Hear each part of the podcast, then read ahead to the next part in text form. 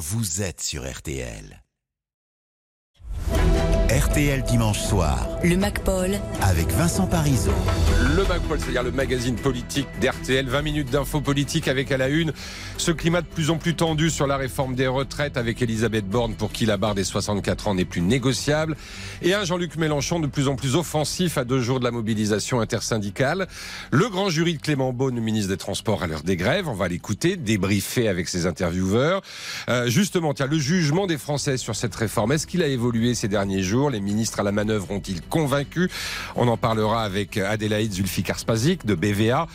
Et puis à Marseille, est-ce qu'on a assisté au congrès ou aux obsèques du PS Olivier Faure a gagné, oui. Le PS est sauvé, oui. Mais c'est un parti fracturé avec une ambiance délétère. Marie-Bénédicte Allaire, qui en revient, nous racontera.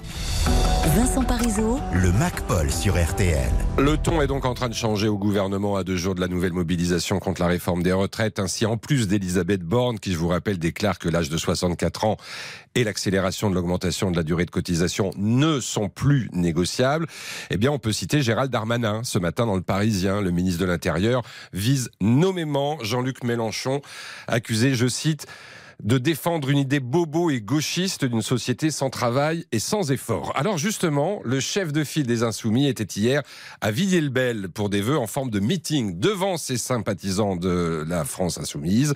Et forcément, la réforme, on ne parlait que de ça. Reportage MacPaul, Simon Marseille. Une salle pleine de militants et sur toutes les lèvres cette question.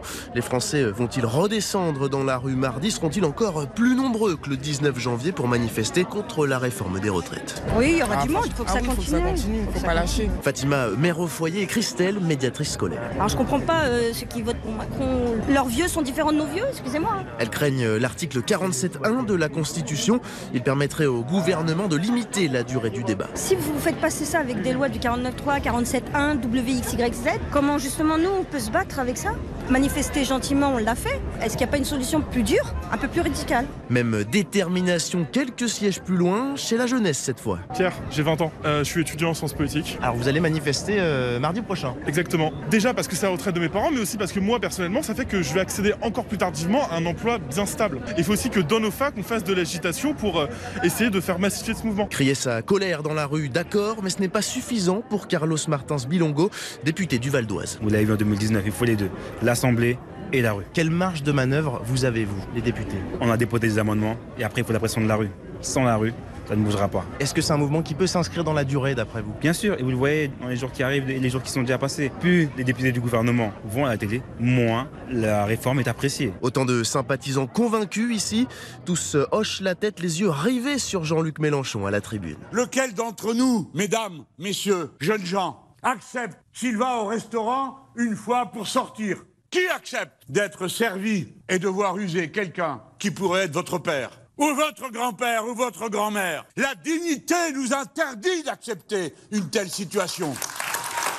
Vous là, les jeunes devant là, 67 ans, battez-vous, ne vous laissez pas faire. Si vous vous comportez comme des moutons, vous serez tondus. Évidemment, tous suivront attentivement l'examen du texte en commission dès demain, avant de se retrouver dans la rue mardi. Un reportage MacPaul de Sinemont, Marseille. Et donc, dans ce contexte, à deux jours de- des manifestations, eh bien, ce midi, Clément Beaune, le ministre des Transports, était l'invité du grand jury RTL Le Figaro et LCI au programme Pédagogie et Fermeté. on peut avoir un débat et on doit avoir un débat, mais il doit être juste, il doit être serein et nous on doit à tout moment expliquer de manière offensive. C'est une réforme d'effort qui est juste. On veut répartir l'effort de travail collectif progressivement plus important en tenant compte des situations d'usure au travail, la situation particulière des femmes, la situation particulière de ceux qui ont commencé tôt. Donc le cœur du projet qui est cet effort collectif juste, bien réparti, non, ça on va pas le changer parce qu'on l'assume. Et il y a eu des changements d'ailleurs puisqu'il y avait un débat au début euh, du mandat, au moment des élections législatives, sur l'âge légal. 65, 64 ans. Il y a un choix qui a été fait après ces concertations pour les 64 ans. Il y aura sûrement des ajustements, mais le cœur de la réforme, il est là, on le défend, on le porte, parce qu'on y croit et on pense que c'est nécessaire. J'entends des gens qui disent encore aujourd'hui, euh, à l'extrême gauche, euh, la retraite à 60 ans. Il faut dire ce que ça veut dire. Il faut dire que c'est 85 milliards d'euros de dettes supplémentaires et donc du salaire en moins pour les Français. J'entends des gens qui nous disent on peut tout financer par euh, de la taxation et de la fiscalité. Il n'y a pas de fiscalité magique, ça a toujours un impact sur l'économie, sur la création d'entreprises, sur l'emploi et en général à la fin sur les plus modestes. On dit c'est une réforme compliquée. Oui, à certains égards, c'est une réforme qui est différenciée. Je crois qu'il n'y a aucune réforme des retraites, avant celle-ci, il y en a eu plusieurs, qui a autant pris en compte les différences de situation.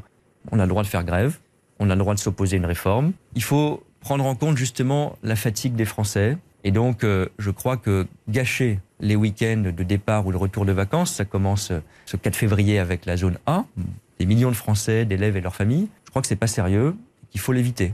Pardon de le dire euh, clairement, la balle est dans le camp de ceux qui appellent à la grève.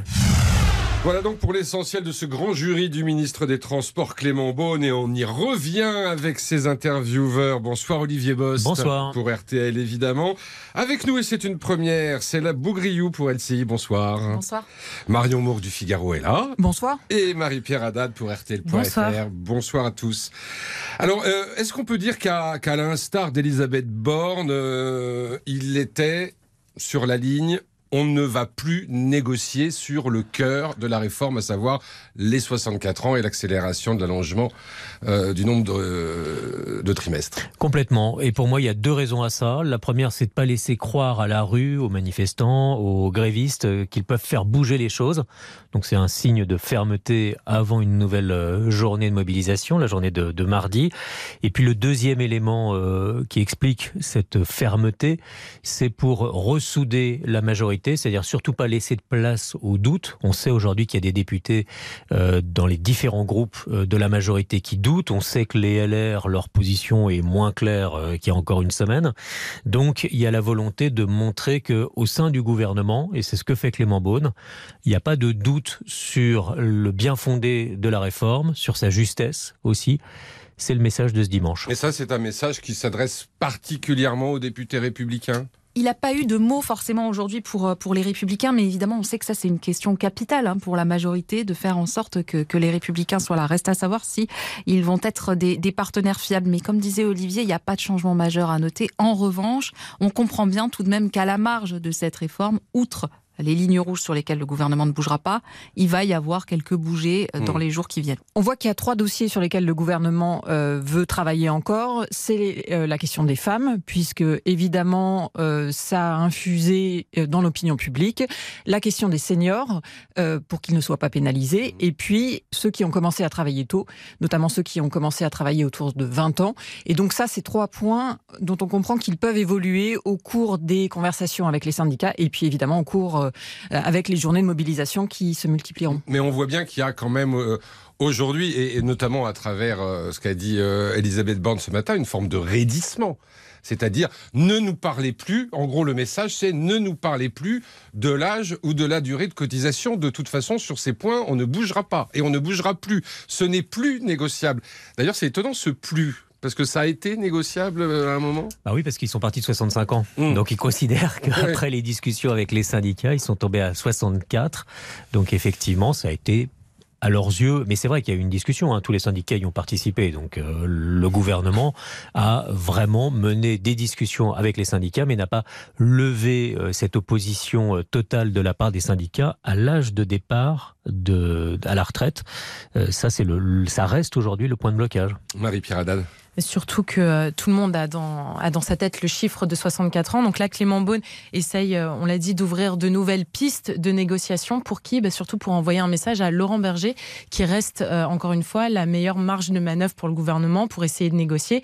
Laurent Berger de la CFDT a dit on ne bougera pas, on ne veut pas les 64 ans. Donc du coup, euh, Clément Beaune ouvre de nouvelles portes sur les femmes, sur la pénibilité, sur l'index senior notamment. Est-ce que vous avez eu le sentiment euh, aussi, euh, Olivier Bost, que d'une certaine manière, lors de ce grand jury, Clément Beaune a banalisé euh, l'opposition massive à ce projet de loi? Il dit en gros, une réforme d'effort, une réforme où on demande aux gens de travailler plus, c'est jamais populaire. Oui, il a intégré, et je pense que le gouvernement a intégré le fait que dans l'opinion, euh, il n'arriverait pas à retourner l'opinion, retourner les Français sur l'avis qu'ils se sont fait sur cette euh, réforme des retraites et qu'il fallait désormais faire avec.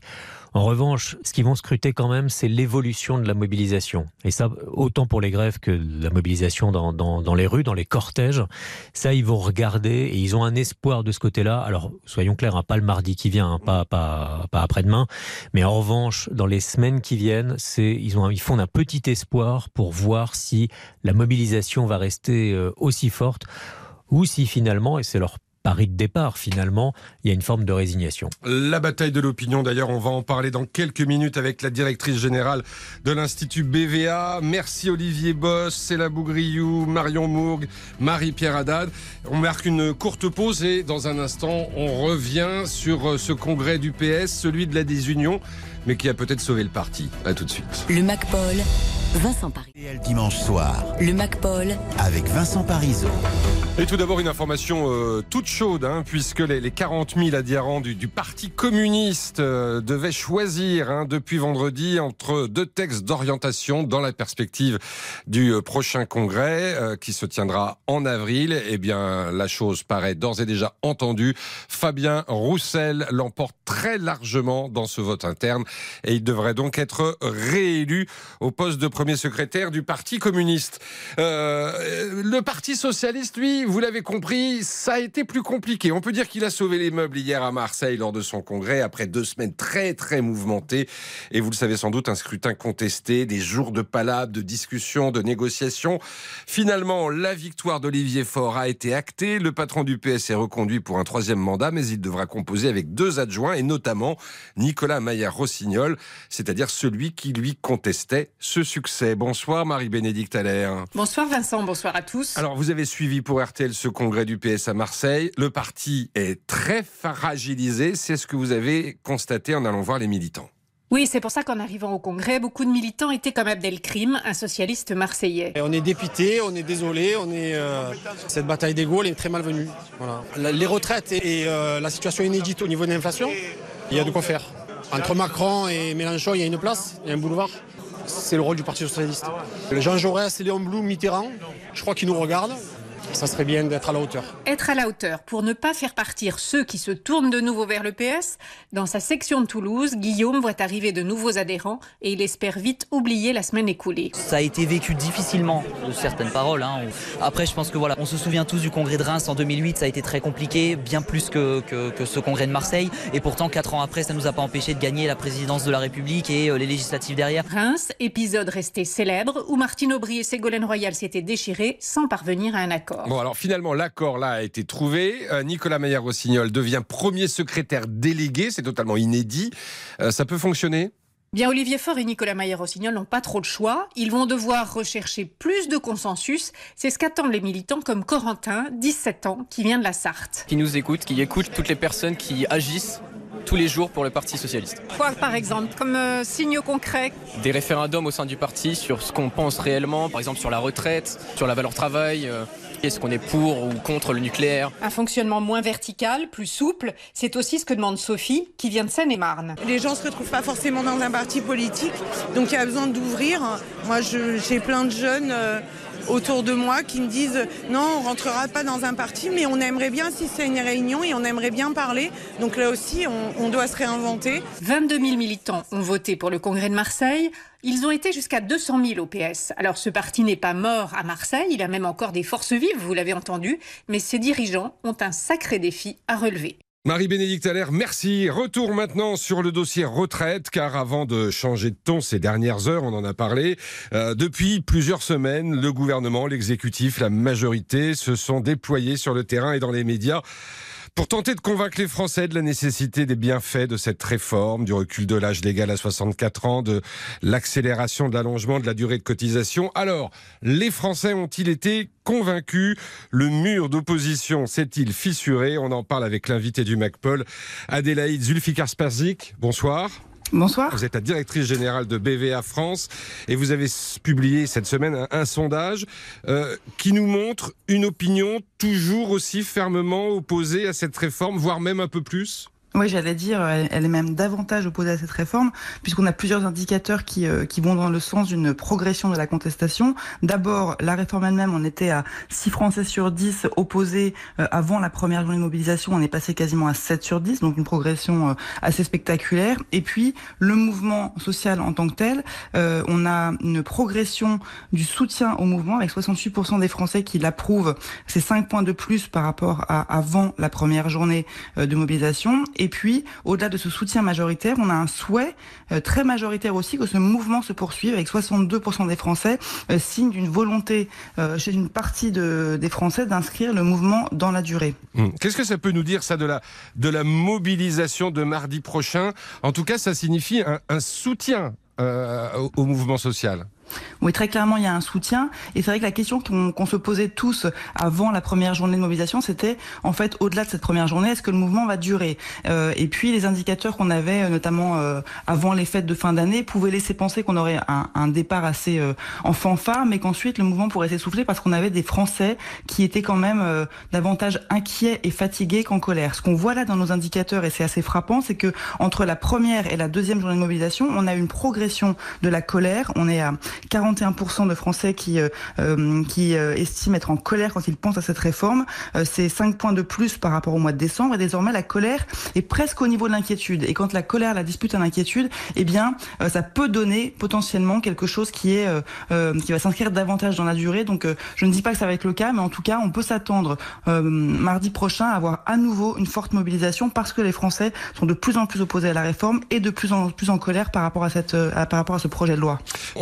Euh, ce matin, par exemple, dans le journal du dimanche, Gérald Darmanin euh, s'en prendre vertement à, la gauche euh, sur le thème de la paresse, sur le thème du droit à la paresse. on voit bien que le gouvernement change de ton ces dernières heures vis-à-vis notamment de la gauche opposée à cette réforme. Et pourtant, votre étude, elle montre aussi qu'à droite, et même dans la majorité, chez Renaissance, il y a un, taux d'opposition qui monte.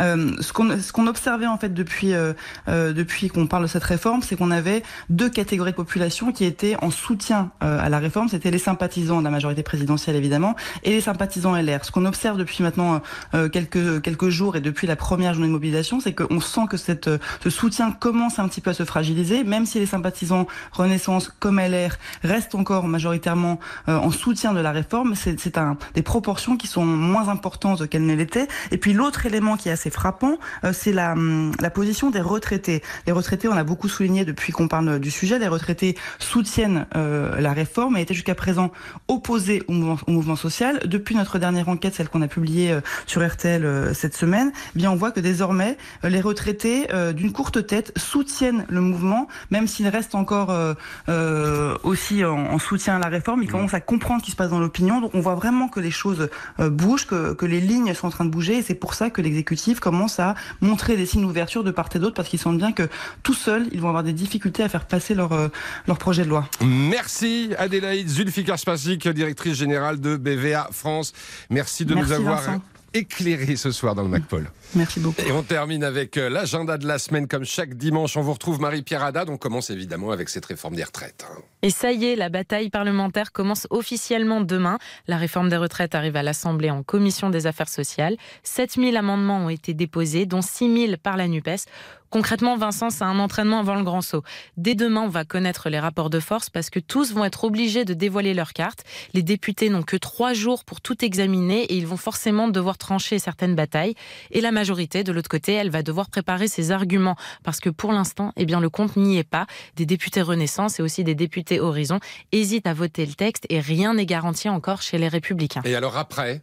Eh bien, c'est pour ça que je vous parlais d'un échauffement. Rebelote le 6 février. Si la réforme des retraites n'est pas adoptée en commission, elle sera quand même présentée en séance dans l'hémicycle et les députés vont devoir redéposer des amendements et redébattre une nouvelle fois. Et donc, le lendemain, mardi, nouvelle journée de mobilisation contre cette réforme qui s'annonce très suivie. Et, et mercredi? Le gouvernement s'attaque à l'autre gros chantier du quinquennat, c'est le projet de loi sur l'immigration qui va être présenté en Conseil des ministres. Et c'est Gérald Darmanin, le ministre de l'Intérieur, qui est en première ligne sur le sujet. Il a d'ailleurs aujourd'hui tendu la main aux députés Les Républicains dans une interview aux Parisiens pour s'assurer de leur vote. Mais la droite, elle, elle menace déjà de ne pas voter le texte. Pourquoi? Eh bien parce qu'il ne va pas assez loin, d'après elle. Merci Marie-Pierre Haddad. Rideau sur ce MacPaul. Vivement le prochain. Et dans un instant, Alain Bougrain du Bourg refait la planète.